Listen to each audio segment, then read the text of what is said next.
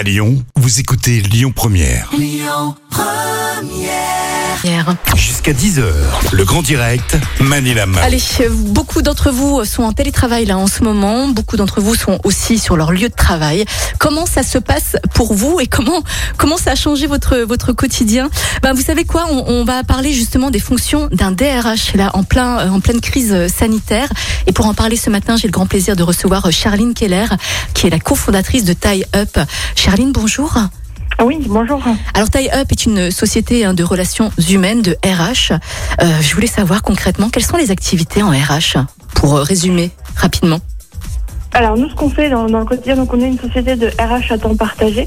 Euh, nous, on a euh, le rôle d'un DRH dans une entreprise qui n'a pas soit les moyens de se payer un DRH, soit euh, non plus l'utilité d'en avoir un à temps plein. Et donc on va avoir euh, toutes les missions d'un RH de l'entreprise généraliste euh, qui vont du recrutement en euh, euh, passant par la- le suivi du salarié euh, dans l'entreprise euh, jusqu'à son départ. D'accord. Justement, là, on vit quand même une situation assez inédite. On a Oui. vécu trois confinements. Beaucoup de, de salariés sont en télétravail. J'imagine que le rôle de DRH a complètement changé, non, aujourd'hui Euh, Vous Ah pouvez, bah, oui, vous pouvez justement nous, nous, nous dire quels sont les changements euh, de, de- des fonctions d'un DRH en ce moment, depuis un an? Je ne sais pas si on parle de changement, parce que finalement, on fait nos fonctions de DRH qu'on a toujours fait. Par contre, c'est sûr qu'on n'est pas ménagé depuis Ouais, un an. c'est sûr. hein. Euh, Il y a eu euh, quand même euh, pas mal de- d'évolutions euh, de, des conditions de travail, on va dire. Le plus gros bouleversement, ça a été du coup l'activité partielle de l'année dernière, qui continue de perdurer pour certains métiers Ouais. euh, avec bah, voilà des conditions de mise en œuvre qui étaient un peu inédites et puis surtout bah, un, droit euh, du travail, un droit social, euh, des préconisations du gouvernement qui changeaient très régulièrement. Donc il y a eu beaucoup de choses à, à faire aussi sur la partie droit social, se mettre à jour, euh, être sûr de toujours avoir les, les bonnes infos. Euh, et puis euh, bah, surtout le, le gros challenge autour du télétravail. Ouais. Euh, puisque euh, alors après il y a une petite évolution quand même entre le premier confinement et puis maintenant. Euh, premier confinement, on a eu quand même des entreprises qui n'étaient pas tout à fait prêtes euh, et qui ont dû bah, du jour au lendemain euh, un peu improviser, c'est-à-dire euh, faire partir certains de leurs salariés avec les PC fixes dans la voiture euh, parce que bah, pas de pas de portable encore à ce moment-là. Euh, donc il y a eu un, voilà une période un petit peu, on va dire, euh, de bricolage. On a parlé beaucoup de travail en mode dégradé. Je pense que c'était le bon mot. Mhm.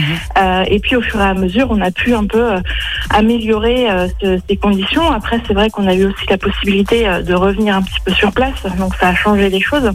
Là aujourd'hui, la principale difficulté, je trouve, c'est de, comment de pouvoir respecter les préconisations du gouvernement qui sont bah, tous les postes télétravaillables sont télétravaillés à 100%, euh, sauf qu'aujourd'hui on a des salariés qui n'ont plus envie de faire de télétravail. Ouais. Il y a le moral ou pas? Est-ce que les équipes, est-ce que les salariés ont le moral avec ces troisième confinement justement? C'est pas évident pour les DRH. Non, c'est pas évident. Et puis je pense que ça commence à peser sur le moral de tout le monde, pas Mm. forcément que sur les salariés. Euh, Il y a une frustration au niveau économique. Euh, Il y a une frustration de euh, euh, du groupe, de l'équipe. Euh, Il y a beaucoup de gens qui ont envie de se retrouver à retravailler avec leur équipe, à retrouver le sens du collectif. Euh, ça, ça se dilue un petit peu. Euh, et c'est vrai que c'est le principal challenge euh, des RH, mais pas que. C'est aussi les managers et c'est aussi les dirigeants d'entreprise euh, de pouvoir euh, bah, animer quand même leurs équipes à distance, euh, les faire travailler ensemble alors qu'ils ne se voient pas. C'est dingue. Quels sont vos conseils justement, Charline, pour euh, bien manager, bien encadrer du coup son équipe en tant que directeur, en tant que manager ou en tant que DRH Bah écoutez, euh, je sais pas si euh, j'ai euh, la... toutes les réponses, hein, parce que Mhm. du coup on le vit aussi et on improvise encore aussi nous de notre côté. Hein.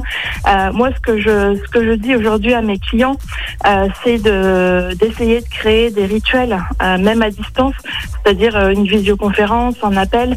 Enfin, le, la- le côté communication va être primordial puisqu'on loupe aujourd'hui euh, tous les moments un petit peu informels qu'il peut y avoir normalement dans une entreprise autour de la machine à café, etc. Euh, donc créer ces petits rituels, euh, ces, euh, ces visios, euh, ces appels pour euh, justement continuer d'avoir le lien avec son équipe, c'est très important. Mhm. Et puis aujourd'hui, euh, moi, ce, ce que ce qu'on aime faire en tout cas, c'est euh, euh, fêter même les toutes petites victoires. Euh, C'est-à-dire qu'aujourd'hui, on a besoin de positif euh, et que du coup, il y a des choses euh, qui sont positives dans les journées quand même, mine de rien, euh, qui seraient passées un peu à la trappe dans une période normale. Mais euh, en ce moment, je trouve que ça vaut le coup euh, de pouvoir euh, s'y attarder, en parler et parler des choses positives. Ouais. Mhm. Charline, le monde euh, n'est pas rose. Le milieu du travail euh, est impitoyable, on va dire. Et puis le management et les relations. Ouais, ça dépend des entreprises, vous allez me dire. Mais bon, euh, le management et les relations humaines ne sont pas toujours aussi positifs et bienveillants dans toutes les entreprises. Comment lutter euh, contre le management nocif, toxique, surtout en cette période de, de pandémie et de télétravail, du coup? Je pense aussi à ces personnes-là sont. Oui, eh ben, c'est sûr que pour les personnes qui ont un manager, comme vous dites, toxique, euh, ça doit être très très Ça compliqué existe, en ce moment. malheureusement. Ouais. Bah bien sûr. Euh, pour moi, euh, la priorité c'est de pouvoir en parler. C'est-à-dire que euh, quand on a un manager qui est toxique, alors après, euh, si tant est que toute l'entreprise ne le soit pas, mais il faut pouvoir justement euh, s'appuyer sur son DRH. Dans Mm. ces cas-là, hein, les RH sont là pour ça. Euh, peut-être un autre DRH, peut-être un autre salarié, un autre manager, je voulais dire, un autre salarié. Euh, en tout cas, ce qui est sûr, c'est qu'il faut pouvoir en parler. Aujourd'hui, il y a beaucoup de mutuelles qui ont mis en place des soutiens psychologiques. Donc, pense qu'il faut pas euh, s'en priver aussi. Hein. Euh, on a le droit, euh, dans une période comme on vit là depuis un an, euh, d'avoir un coup de mou et d'avoir besoin de parler à quelqu'un. Euh, donc, je pense qu'il faut aussi pouvoir euh, saisir ces opportunités qui sont euh, à bah, notre niveau, quoi, qui sont en tout cas possibles. Mm. Euh, mais euh, moi je dirais qu'il faut en parler. Il faut surtout pas le subir euh, parce que c'est pire, notamment quand on est à distance et qu'on risque de C'est s'isoler. On, on est d'accord complètement. Parlez-en en tout cas. hein, si vous êtes victime d'un mauvais management ou de ou de harcèlement même euh, en, en distanciel comme on dit.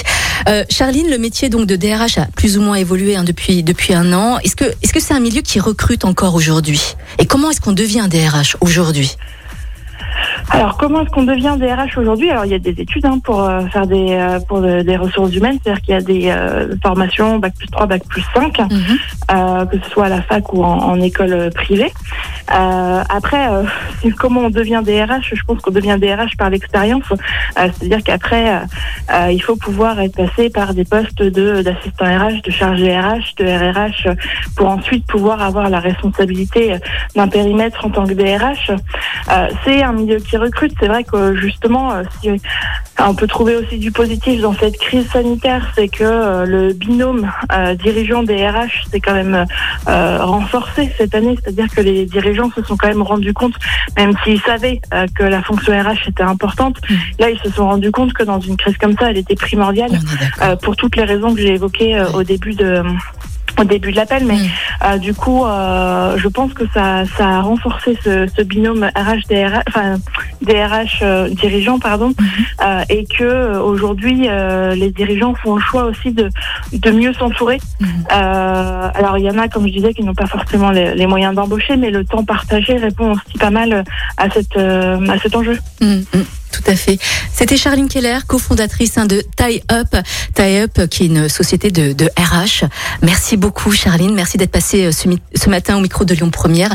On vous souhaite euh, Avec bien sûr plaisir. une belle journée, bon, bonne continuation à, à vous. Merci beaucoup. Ainsi qu'à tous les DRH, managers et, et directeurs. Hein, c'est pas évident là en ce moment. Merci beaucoup Charline. Belle matinée. Merci à vous. Merci. Au revoir. Il est 8 h Écoutez votre radio Lyon Première en direct sur l'application Lyon Première, lyonpremière.fr et bien sûr à Lyon sur 90.2 FM et en DAB+. Lyon Première